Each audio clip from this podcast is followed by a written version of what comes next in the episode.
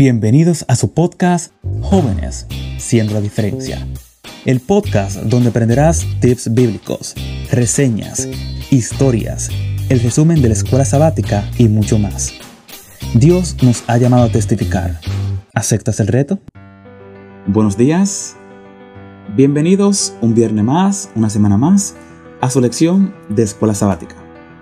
Agradecemos a Dios por la oportunidad de esta sexta semana Todas estas semanas hemos estado compartiendo lo que es la lección del trimestre Hacer amigos para Dios, el gozo de practicar la misión. Y literalmente, literal, hemos aprendido a ver a las personas a través de los ojos de Dios, a ser amigos para Dios. Esta semana nos hemos regido bajo el título Compartir la historia de Jesús. Y hemos visto cuán importante es aprender a testificar y cuán importante es nuestro testimonio personal. Antes de entrar en materia, me gustaría tener una palabra de oración. Así que inclinen sus rostros y oremos. Amado Padre, gracias. Gracias por tu amor, gracias por tu misericordia, gracias por tu cuidado. Gracias porque a pesar de todo lo que está pasando, tú siempre estás con nosotros y nos permites aprender, nos permites compartir y nos permites entender de que todo lo que está en tu palabra tiene que acontecer. Te pido que nos ilumines en este estudio y que todo lo que se diga sea para bendición de nosotros. En tu nombre oro Dios. Amén. Hay algo que tenemos que entender desde el inicio. No importa que tanto sepamos de teología, no importa que tanto sepamos de la Biblia. Nuestro testimonio personal vale más que mil argumentos que podamos tener. La vida está regida por la Biblia. Todo lo que decimos debe de estar regido por la Biblia, pero nuestro testimonio personal, la forma en la que actuamos, en la que nos comportamos, en la que compartimos con otras personas, ¿qué también se sienten las personas con nosotros? ¿Qué estamos diciendo con lo que estamos predicando? ¿Estamos siendo coherentes con lo que decimos, hacemos y pensamos? Tenemos que tener esa parte clara porque lo que decimos debe de ir en concordancia con lo que hacemos. Y el Señor nos deja bastante ejemplos en su palabra de cómo nosotros debemos actuar, de cómo debemos comportarnos y qué debemos hacer para testificar del amor de Cristo Jesús. Testificar a otros es compartir lo que sabemos, lo que vivimos, lo que experimentamos lo que el Señor ha hecho en nuestras vidas. Compartir de Dios es despojarnos del yo personal y aprender a enfocar a Cristo. No que las personas me vean a mí, que las personas vean a Cristo y que yo simplemente sea un reflejo de su amor. Cuando aprendamos a despejarnos de nosotros y aprendemos a testificar y a poner a Dios en primera instancia, que nosotros simplemente debemos entender que somos un canal. Nosotros no somos mal un canal. Nuestra vida es y debe ser un testimonio para que otros reciban el amor de Cristo. Y antes de pasar a la acción del domingo e iniciar en materia, me gustaría leerte el texto de toda esta semana, esperando que tú también lo hayas estudiado y te lo sepas de memoria. Estas cosas os he escrito a vosotros que creéis en el Hijo de Dios para que sepáis y entendáis que existe la vida eterna, y para que creáis en el nombre del Hijo de Dios. Existe vida eterna para aquel que confía y trabaja por y para Dios. De inmediato, en la lección del domingo, tenemos un título súper interesante. Jesús, la base de nuestro testimonio. Como cristianos, todos y cada uno de nosotros tenemos una historia que contar. Todos tenemos una historia que contar. No permitas que nadie minimice tu historia. Mayor aún, tú no minimices tu historia. Porque todos tenemos una historia que contar. Incluso te lo dije ahorita y te lo voy a volver a repetir. Nuestro testimonio personal, día tras día, vale más que mil palabras humanas. Nuestro testimonio personal nuestra forma de actuar, nuestra forma de comportarnos, qué hacemos, y esa concordancia que debemos llevar con lo que decimos, hacemos y pensamos son lo que van a permitir que la palabra de Dios llegue con mayor facilidad. Ojo, debes entender que si Dios quiere, Dios puede enviar a los ángeles, incluso puede, y ya todos, pero Dios, en su amor y su misericordia, no está libre albedrío y está a la puerta y llama. Si alguno escucha su voz, pues puede abrir la puerta y él va a entrar y cenará contigo y estará contigo por toda tu vida. Pero es una decisión que tú debes tomar. Está en tus manos permitir que Dios entre y muera en tu vida. Una pregunta que te voy a hacer y espero que medites en ella y vuelvas y te la preguntes. ¿Cómo era tu vida? ¿Cómo era tu forma? ¿Cómo eras tú antes de conocer a Cristo? Más bien, ¿cómo eres tú después de conocer a Cristo? ¿Qué tanto tu vida ha cambiado? Analiza estas preguntas, autoevalúate y podrás comprender cuántas maravillas el Señor ha hecho en tu vida. Porque yo personalmente soy un vivo ejemplo de eso. Lo que Dios ha hecho en mi vida no tiene comparación. No tengo forma de cómo agradecer todo lo que Dios ha hecho en mi vida. En toda mi existencia, lo que llevo, los 22 años que llevo de vida, Dios ha hecho cosas maravillosas en mi vida. Y día tras día la sigue haciendo, me sigue permitiendo seguir creciendo. ¿Para qué? Para que yo pueda seguir testificando y pueda demostrar que Dios cambia vidas. Los cambios que Dios hace en nuestras vidas son asombrosos. Y en el transcurso de toda la historia de la, Biblia, todas las historias de la existencia del mundo, hemos visto cómo Dios ha utilizado a personas. Muchas personas que simple y llanamente puede que para otros sean personas que no, no tengan el potencial, sean personas insignificantes, incluso pueden ser personas que no actúen de forma correcta. Pero cuando Dios toma una vida, esa vida no puede quedar igual. Cuando Dios toma una vida, esa vida no puede quedar igual. Pero entonces caemos en otro paradigma, en otra forma de pensar e ideología, que nuestras obras no van a salvar. Déjame decirte, incluso el libro de Romano no, explica correctamente de su principio a fin, Pablo no explica que nuestras obras, en forma simplificada, no son para salvarnos. Nuestras obras son para juzgarnos.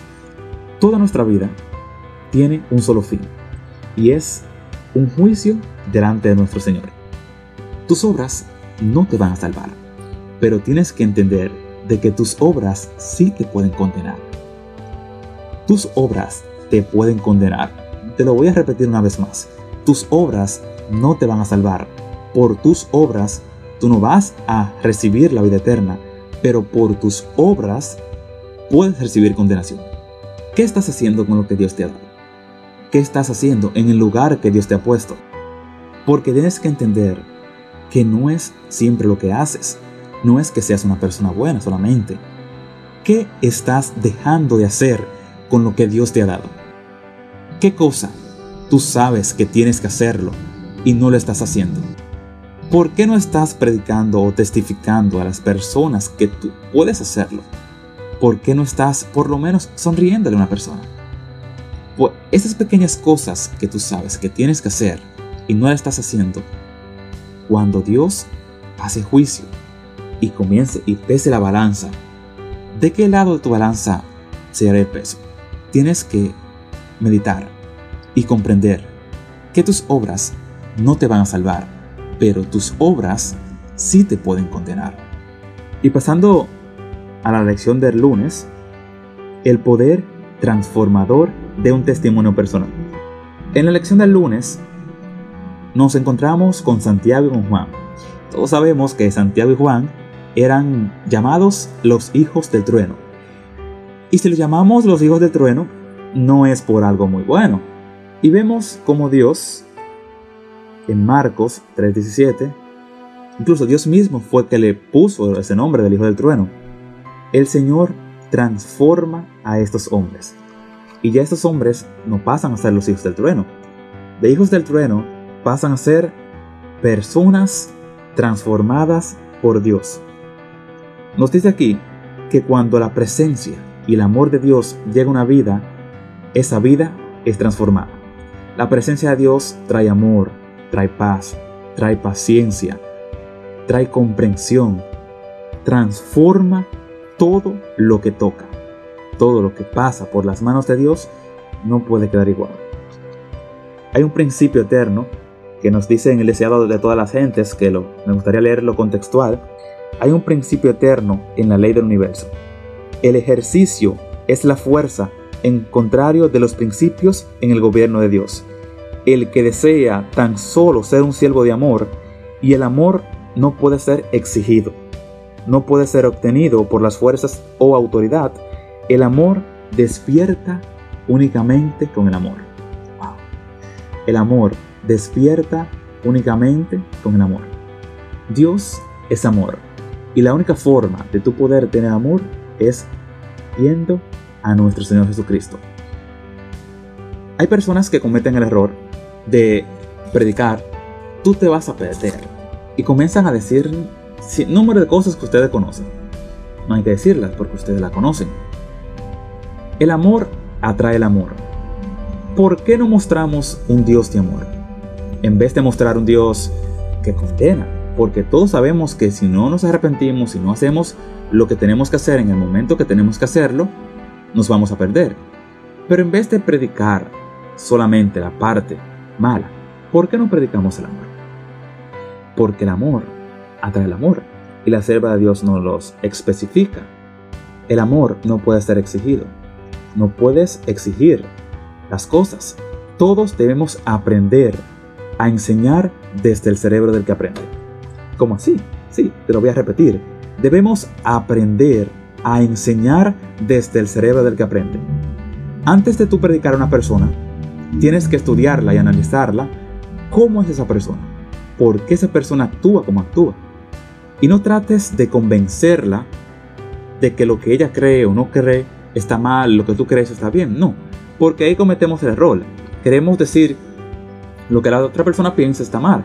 Incluso esté mal, si la otra persona no percibe que está mal, por más que prediques, por más que tú tengas la verdad, tienes que aprender a compartirla. Y ahí entra la parte de que no es lo que dices, es como lo dices. Las palabras de Dios transforman vidas, pero tenemos que aprender a cómo compartirlas. Y Dios nos da ejemplo. Vemos como Dios, cuando su paso por este mundo, el poco tiempo que tuvo en este mundo, Dios cumplía tres necesidades básicas. La espiritual, la material y la física. Dios no simplemente predicaba, no. Dios suplía las necesidades. Si había un paralítico, Dios lo sanaba. Si había una persona hambrienta, Dios le daba de comer. Si había una persona que necesitaba X cosa física, material, Dios se la brindaba. Pero lo principal que Dios se centraba es en la salvación de su alma. Aprendamos a hacer las cosas como debemos hacerlas. Y lo que decimos llegará y almas vendrán para Dios. Pasando a la lección del martes, contar la historia de Jesús. Voy a iniciar con otra pregunta. ¿Sabes quiénes fueron los primeros misioneros enviados por Dios? Posiblemente pienses que fueron los discípulos, o posiblemente pienses que fueron personas que estuvieron con Dios. Pero tengo para decirte que los primeros discípulos que Dios envió fueron locos. ¿Sí? Así como estás escuchando, los primeros discípulos que Dios envió fueron locos. Si no has escuchado el podcast que hacemos los jueves, o sea, ayer grabamos el podcast Historias para la Diferencia, tratamos esta historia a fondo.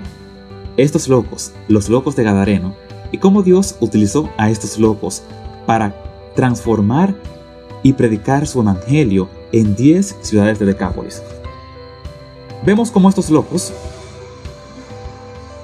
Vemos como estos locos, encadenados, que nadie quería estar cerca de ellos porque cuando estaban cerca de ellos recibían golpes, piedras, y unos locos que rompían las cadenas, que rompían todo y que para colmo vivían en un cementerio.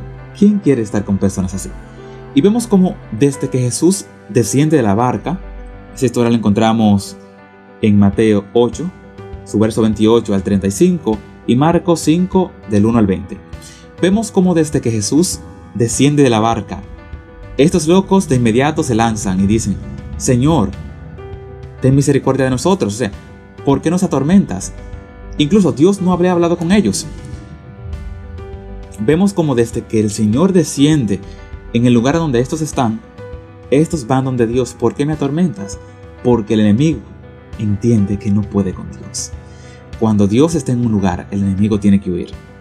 Vemos como estos locos, personas que no eran bien vistas por su condición, por sus demonios, por lo que hacían, por lo que eran, Dios lo transforma y permite que estos locos testifiquen en 10 ciudades. ¿Qué le dice Dios? Vayan, compartan lo que han vivido, lo que han visto y han oído. Dios le dice, vayan, compartan su testimonio personal. Y vemos otra situación cuando llegan las personas del pueblo y en vez de fijarse en el milagro transformador que Dios había hecho, en la forma como Dios había tomado a estos locos, había tomado a estas personas que estaban endemoniadas, condenadas, y había sacado a esos demonios y lo habían echado a los cerdos, las personas de la ciudad, al ver la situación, cuando vienen, simplemente se fijan en los cerdos. ¿Por qué? Porque el ser humano, el ser humano no fija en las personas, se fija en lo material, se fija en lo que tiene en este mundo. Y este es un ejemplo de por qué muchas personas se van a perder. Incluso pasó con la mujer de Lot. Dios dijo, no miren hacia atrás. ¿Qué pasó? Por la avaricia miró hacia atrás y se convirtió en una estatua de sal. Tú quizás no te conviertas en una estatua de sal, pero puedes perder tu vida para la eternidad, que es mucho peor. Entonces, no pierdas todo lo que Dios te da, todas esas maravillas que Dios tiene para tu vida, por cosas materiales. Vemos cuando estas personas llegan, no se fijan en el cambio que Dios hizo en el hombre. No glorifican a Dios porque Dios sanó a este hombre, porque echó fuera esos demonios, no. Les reclaman a Dios por qué lanzó los demonios a los cerdos y la pérdida que estos tuvieron. ¿Qué te está reteniendo a recibir la bendición de Dios? ¿Qué cosa material? ¿Qué cosa física? ¿Qué cosa te está deteniendo tú recibir la bendición de Dios? Como te dije anteriormente, no pierdas el regalo tan grande, la gracia tan grande de la vida eterna por cosas materiales. Dios quiere hoy que tú aprendas a que Él quiere cambiar tu vida, Él quiere transformarte, pero Él no va a forzarlo. Y estas personas, en vez de glorificar a Dios, mejor le echaron fuera. Y cuando Dios se va de Decápolis, los locos quieren irse con Dios. Quieren ir a testificar porque sus vidas fueron transformadas. Cuando Dios llega a un lugar, las cosas no pueden quedar como están. Y Dios, en su inteligencia, en su bondad y con su propósito, le dice, no, su propósito es quedarse aquí y testificar en toda Decápolis. Y estos hicieron como Dios les encomendó. No reclamaron, ¿qué estás tú haciendo donde Dios te envía? Estás reclamando o pidiendo un lugar externo. Pero donde estás puedes trabajar, puedes testificar, puedes hacer la obra que Dios te encomienda. Haz en el lugar donde estás lo que Dios te encomienda. Porque si estás ahí, es porque Dios tiene ese propósito. Y estos locos, ya no más locos, predicaron y 10 ciudades de Decápolis fueron transformadas por el amor de Dios. Haz lo que tengas que hacer, que sabes que tienes que hacerlo, en el lugar que tienes que hacerlo, porque Dios ahí es donde te ha puesto. La lección del miércoles nos dice, se titula, Testificar con seguridad. Y aquí inicia leyendo o resaltando una parte que me gustaría que escucharas con claridad. Y te lo voy a leer contextual. Si no tenemos la seguridad personal de la salvación de Cristo Jesús, no es posible, escucha, que podamos compartirla con otra persona.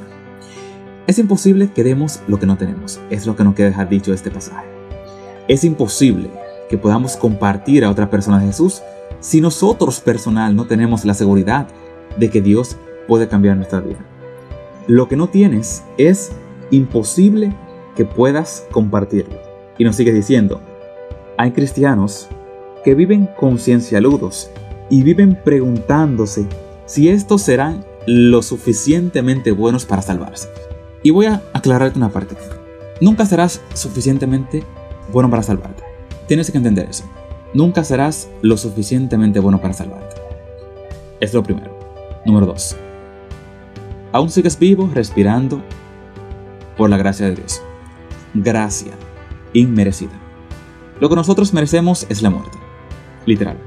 Nosotros merecemos la muerte. Si tú aún sigues respirando, porque muchas veces nosotros respiramos pero no vivimos, porque todo aquel que está fuera de Dios, incluso aunque estés en la iglesia, no significa que estés eh, completamente lleno de Dios. Si Dios nos diese lo que nosotros merecemos, eh, nosotros estuviésemos muertos, literal. Nosotros estuviésemos muertos.